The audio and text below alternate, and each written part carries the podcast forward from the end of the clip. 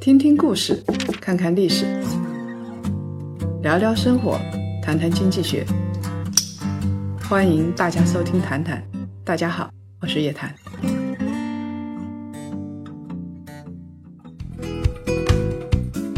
多精彩资讯，更多精彩热评，尽在叶檀财经。添加小 S 微信 ytcj 零零零九，叶檀财经首字母 ytcj 零零零九，备注喜马即可加入檀香大家庭，快来加入我们吧！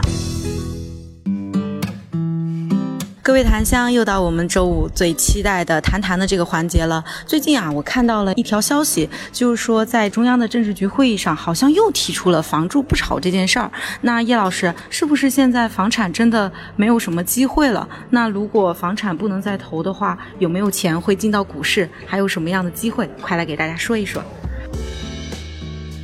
我们公司的小朋友们对这个话题也很感兴趣啊，因为年轻人就面临着买房的问题、租房的问题啊。对。那今年上半年的数据来看的话呢，大家其实对于买房还是压抑不住的热情，那个爱是真爱啊。但是呢，现在这个买房啊，呃，确实出问题了，确实这个风险是比较大啊。最大的风险是在政策方面的风险，并不是说大家不爱房了。而是说政策阻止你去爱房子，而希望你去爱股票。说起来，这个炒房这个事情啊，我先跟大家说一个结论：二零一八年开始，我当时提出一个观点，那现在说的人很多了，但在二零一八年提出来还是要有勇气的。就是我当时觉得中国的黄金年代，二零一八年就结束了。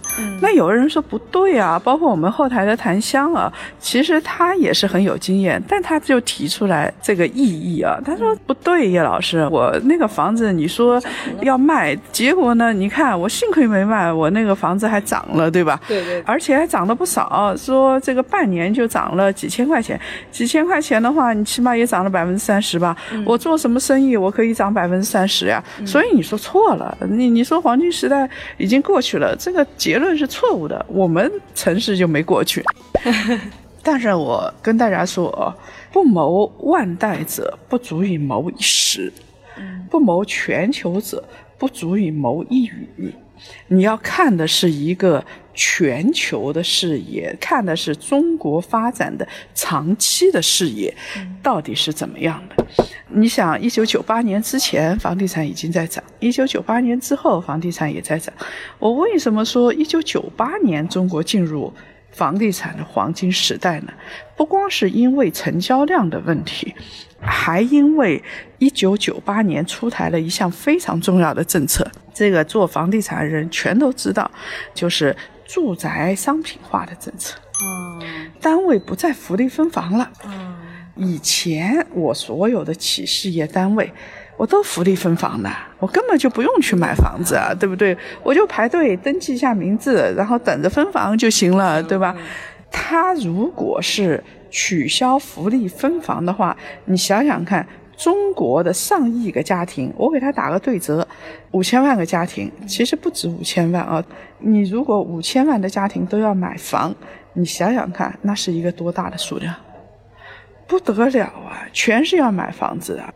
每个家庭，我假设说是需要买的是一百平米，那你就是五十亿啊。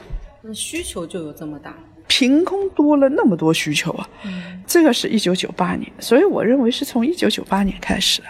嗯，为什么二零一八年结束了？二零一八年有的城市是还在涨，二零一九年上半年，你就说山东两个城市，哇，我印象太深了，都是人口大市，临沂超过一千万，菏泽九百万左右。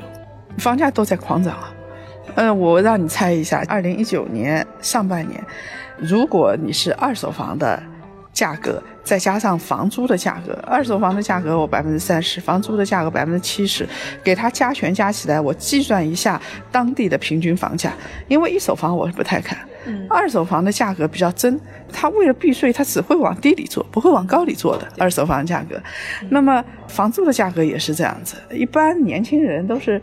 最没钱的去租房子的，对不对？租金的价格是比较不会注水的。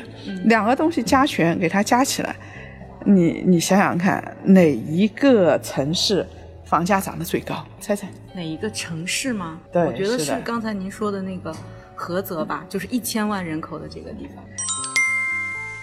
我们一直在说菏泽，牡丹之乡，我们觉得在山东省内经济也不是太好，不是很发达，也不是很有名，存在感拼命刷也不太刷得出来的这么一个城市。嗯但是菏泽前两年那可是非常的厉害。菏泽的主要原因是棚改，它的棚改是全国排名前三的，它的棚改的面积。那么我们来看啊，排名全国第二，山东的临沂，也是人口大市、经济小市。对然后主要以农产品、蔬菜大棚啊这种为生的临沂。再让你猜猜排名第一的，今年上半年，按照我们这样的加权，全国第一，跟你还有点关系。难道是南昌吗？南昌，南昌这个城市挺有意思，那不声不响的，对，大家想的就是杭州啊、南京啊、苏州啊，甚至会想到无锡，也不会想到南昌。对但是南昌悄无声息的狂涨，为什么呀？我周边的农民朋友全都到南昌来买房子了。而且南昌有两个新区特别好，听说过红谷滩吗？大学就是在那里上的。你如果大学在红谷滩买的房子，应该才十倍以上。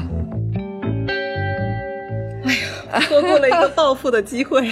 红谷滩这个一点也不比浦东新区差，浦东新区声音很响，大家看着这个特别受关注，大白马。嗯，但是你说它的上涨幅度也就这样。那现在南昌又在开辟一个新的新区，嗯，我不知道会不会把红谷滩的那一套拿到再搬过去 拿拿到新区去。再接下来套路都很像啊，企业过去啊，政府过去啊，什么产业过去啊，这，然后就开始打造核心区域。那你说有这样的案例，是不是说明中国房地产还很好？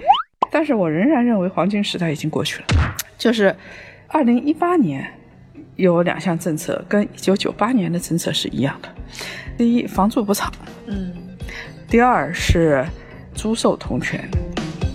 房住不炒什么意思？原来我根本不用看租金的回报的，我一年我房价就涨百分之三十了，嗯我在乎租金回报百分之三了，嗯，就是为了卖出去，然后赚一个中间差价嘛，对对吧？啊，现在我不得不看了，因为我知道风险在越来越大，嗯房住不炒把它的投资属性给剥离掉了。嗯另外一个租售同权，年轻人听了欢欣鼓舞，敲锣打鼓，他们一边用着花呗，一边租房子，嗯，就再也不用去买房子了对。我姑且画一个大饼，说上海可以租房子，你就是结婚了。你在上海多长时间就可以落户？你可以在租的房子里边落户，而且你的孩子也可以在周边小学读书，嗯你还可以在这个上海用上海医保卡，都可以，都没有问题。嗯我假设啊，租金比较好了，我告诉你，每年都涨百分之十，你这十年时间，你会租房子还是买房子？嗯，我觉得我还是会租房子，有你这样想法的人不少 达成了一致。两个朋友或者三个朋友在一起租嘛，嗯，太便宜了。对呀、很多年轻人，你只要帮我户口解决，看病的问题都解决，我干嘛要买房子？对啊，我还可以换着租嘛。呃，对啊对呃，我万一要换一个片区，到时候再租一个房子不就行了吗？所以你看看这样子下来的话，它一下子购房群体小了一多半，嗯，年轻人都不买房了，它供应量还在那边，需求下。需求一下就下来了，哦，所以它是一个减少需求的过程。嗯它如果真的能够落实到位的话，对于开发商来说是致命的。那我们还有一座大山，就是房产税。那我也不知道什么时候会出台啊，取决于宏观经济。但是从今年上半年来看的话，每一个城市、地方政府是真心的还是假意的？它出台了几百项政策，都是抑制房地产市场。有的出来，他试探一下，看看是不是我能够稍微放松一下。最典型的就是开封，一个晚上又缩回去了。这肯定不是说地方政府变了，这肯定是巨大的压力之下，它不得不变。嗯所以我说，这个政策的不确定性风险现在一直没有消除，而且是越来越深。我们从六月开始看银保监会、看央行，就是货币啊，你去看利率没有下降哎，嗯但是呢，所有的在利率，比如说它出台一些变相的放松货币的政策的同时，它都有一个附件的，就告诉你说，不能给房地产贷。对，实体企业都可以贷，就是支持金融企业的，但是房地产企业除外。也就是说，这两年不管货币是宽松还是收紧，房地产永远是紧的。嗯，但房地产造成了一个单向收紧，你可以说对房地产的单独歧视。那大家就知道了，我为什么说，虽然有的地方它还在高位，它会有一个逐渐这个的过程。但是我认为房地产的黄金时代已经结束了。那在接下来，别人会有一个问题啊，一类是年轻人，是不是我等着房价大跌，我再去我再去买？对我我捡捡个漏啊，等到你都看清楚捡便宜，那便宜也不叫便宜了，对不对？嗯。如果上海房价跌个百分之五十，经济崩了，嗯，你就没工作了，那个时候可能也就买不起了。对。所以房地产，我认为是一个区间震荡，它的价格中枢还在上升，只不过是它赶不上经济发展加 CPI 的速度。嗯，经济发展如果我假设百分之六，再加上 CPI 的百分之二点五，这么假设吧，那么它加总就百分之八点五，一年房价上升百分之八，小菜一碟。嗯，很简单的事情。所以我认为这个房地产这一块是一个区间震荡。嗯。它的价格中枢在逐渐缓慢的下移，把这个泡沫逐渐的挤掉，这个是符合未来的市场的要求的，也是风险最低的方式。我们不会像日本一样加息、加息、加息，从百分之一点五加到百分之五点五，房地产泡沫崩了。嗯，我们已经看到血泪教训了。那么另外一类呢，是手上有多套房的人，要不要卖？卖哪里？对呀，我们后台的粉丝因为都是中年人，都有点钱的啊。那他们手上资产主要是房地产，对，就老问这个要不要卖。嗯，我很明确的说，如果不是非核心区域，这个地方未来的规划又不明确的，政府投资量又不大的，人还不进来的地方，这样地方应该卖。总资产你如果有一个亿。你的房地产配置不要超过五千万，这是我一以贯之的观点。我们知道，在美国，它的房地产配置占居民财富的配置也就百分之二十几。嗯，但是中国呢，因为情况比较特殊，我给你加个倍，嗯，就百分之五十以上到百分之顶天顶天了百分之六十，不能再超过了。再超过的话，一旦真的房地产下跌的话。你风险是不可控的，套现都不能套。所以以前我们一直在说，从九十年代我们的广义货币发行量就一直往上走，当时的这个增速最高的时候到百分之二十几，跟日本一样，日本最高的时候百分之十几，这时候房价也跟着涨，它是恶性的涨，因为事实上就相当于货币贬值，我要一个储蓄罐。政府又支持房地产，就去买房地产，钱存到那里了，对不对？这是这是一个最大储蓄罐。然后呢，后来日本崩的时候，广义货币发行量大概就是百分之八左右。我们现在是多少呢？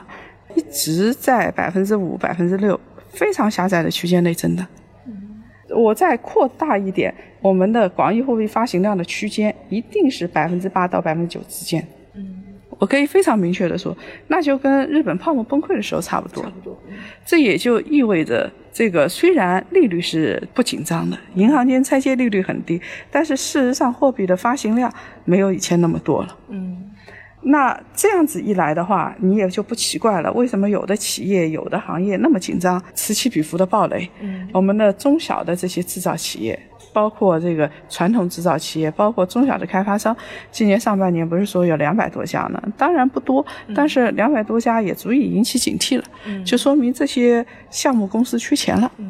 最大的一个储蓄罐现在还是最大的，我们得承认，钱再从这个储蓄罐里边腾挪出来，挪到别的地方去。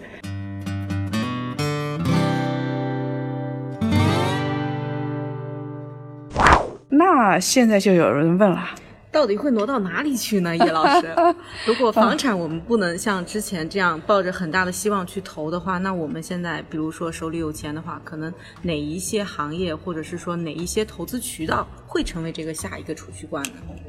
其实大家看夜谈财经这两天的文章就知道了，我们的一直非常的明确，我们认为未来最大的储蓄罐是在实体里头。是在这个股票市场。嗯，不管你是一级、二级市场，这都是最大储蓄罐。那有人说，你们保证我投了会赚钱吗？不能保证，而且风险很大。嗯现在还在暴雷呢。对，但是呢，你风险再大，它趋势很明确，你不想呃投到股市，但是股市让你看到财富效应，看到科创板的财富效应了吗？不得不去了。啊，对不对？只有那边有草吃。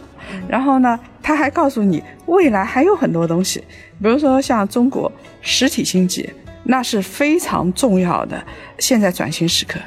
嗯我们跟美国人打打什么高科技啊？嗯高科技这一块，你说要不要钱进去？嗯，当然要进去。现在我们这个一年，对于大的企业来说，百分之十五左右的研发，几亿块钱，那根本不顶用的。做一个新药，你做到这个临床三期还没到呢，就没钱了。社会的钱是必须要过去，这是一个中国经济未来发展战略的问题，毫无疑问的。那么我们知道这个。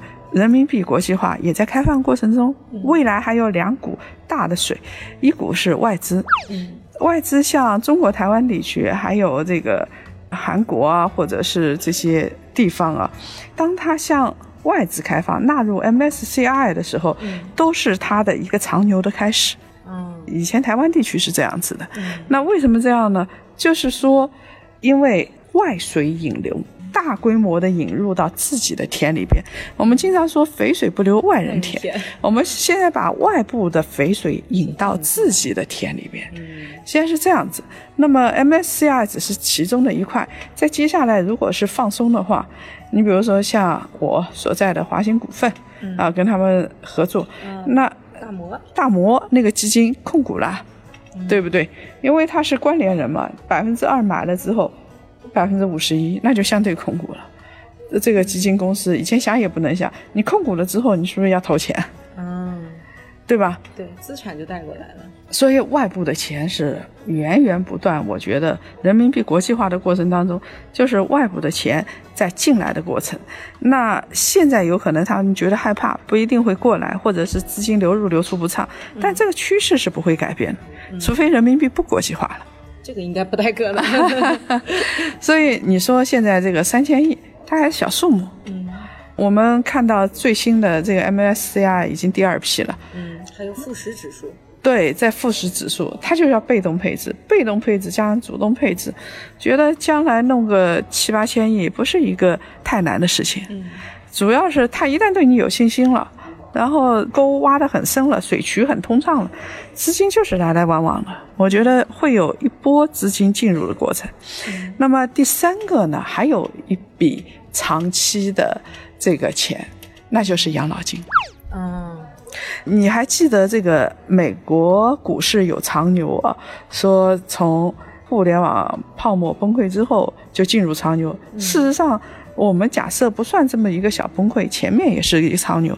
到现在为止，美国人两大资产基金再加上那个房地产，所以它基金这一块呢，像四零幺 K 计划，它给你挑选很多基金，既有股的也有债的，它给你配好，你自己打勾的是。呃，你是希望安全一点呢，还是希望怎么一点？他挑选了一些基金放到这个养老的池子里边去。你如果是养老金去投这些基金呢，他也不收你税的。所以美国人基本上看也不看就打勾打了勾，然后就几十年不看，等到退休的时候看一看我这涨了多少，也挺好。他这个几十年都是上涨的，基本上。所以现在美国退休的这帮人就很开心。嗯。他迎来了一个大牛市，对吧？那么中国呢？养老金其实以前是华波，现在是银保监会的主席郭树清。嗯，那么郭树清他在山东担任省长的时候，曾经做过一件事情，尝试把山东的国资划拨到养老金这边去，再划拨百分之十。当然不是说养老金不够吗？没关系啊，我有国有资产了，我就把国有资产的部分百分之十再划拨过来。现在我们这个整个中国都在做测试，你想百分之十划拨进来之后，到时候长期留在股市的钱有多少？之前我们还有一批的那个养老目标基金嘛，对，是不是也是一种尝试在做这个事情，以 FOF 的这种形式在做？那个是几种不同的款。这现在大家都知道社保金，社保金，社保金绝大部分是在债，嗯，然后呢有小部分，啊，他去到呃市场去挑选基金。大家来竞聘，然后我挑选一些比较好的基金，这些呢来帮我做社保金打理，包括股票市场的打理。然后股票市场呢，他们的回报，即使是熊市，你加总起来社保金的回报也不好说，它每年都有百分之八，有多少人能做到？那其实挺高的了，百分之八在现在这个市。那是社保金是不能亏的。它高的时候，当时一五年的时候特别高，然后它到了熊市的时候，社保金还是比较顶得住的，因为社保金这个投资股票，它是以安全为主，所以这一块的话，我假设是我说少了一万块钱，一万亿，一万亿，嗯，万亿规模是有的。那我们学美国社保金入市，然后呢，学东南亚一些地区。外资入市，再加上鼓励内部的资金进入市场，所以股票你发现啊，我们说两千六百五十到三千二，这次这么恐慌，到两千七百七又拉起来了，就没有往下掉，没往下掉。它两个原因，一方面呢就是未来它确实想把它做成一个最大的储蓄罐，现在还不是，因为它的日活太低。日成交的话，你四千亿、五千亿，这个不足以做成大的储蓄罐，而且它还在调整的过程当中，这个雷逐渐爆掉，这个市场才能稍微好一点。在调整过程当中，现在还不是最大储蓄罐，但是它一定是想把债跟股加起来做成最大储蓄罐，这是毫无疑问的。所以方向在那个方向，那我们呢就奔着那方向走。像股市，我们今年是非常关注了。除了我们有夜谈股市的公号，然后我们有很多这个股市小朋友，包括跟华兴证券的战略合作，对不对？跟其他的券商的战略合作有之外，我们今年还有上市公司之旅。哎，那说为什么要去看上市公司？这家不好吗？我说不一定好，但是它一定典型。我们是每一个行业挑出最典型的公司。啊，然后告诉你这个行业怎么看，企业怎么看，好好在哪里，差差在哪里，风险点有可能在哪里。你如果说一年跟我们看十家公司，那你心里是很有数的。嗯，到底该怎么投？这家公司该投还是不该投？这就是一个读万卷书，行万里路，操万种盘的过程。对，我们好像是八月份，嗯，八月几号？八月份的话，我们现在定的是八月月底。这一次的话，我们会去一个软件公司，润和软件。大家都知道，这个五 G 现在非常的，你看科创板上第一批的都是硬核科技，嗯，而且大健康的还少，嗯，基本上都在通信啊、芯片啊、武器啊这个领域。所以这个现在是最受关注的领域，我们特意选了润和软件，大家去看看这样的公司到底怎么样。我们在私董会的时候已经去看过维尔半导体，这次在上市公司之旅，我们去找一流的分析师去剖析一家上市公司。是的。那其实今天的谈谈的时间呢，我们聊了房产，然后也聊了股市，然后顺道呢也给大家揭秘了一下我们八月份发现好公司的这个目的地。需要了解的檀香千万不要错过这次机会。那本期谈谈到这里就结束了，我们下一期再见。好嘞，各位檀香，下一期再见啊。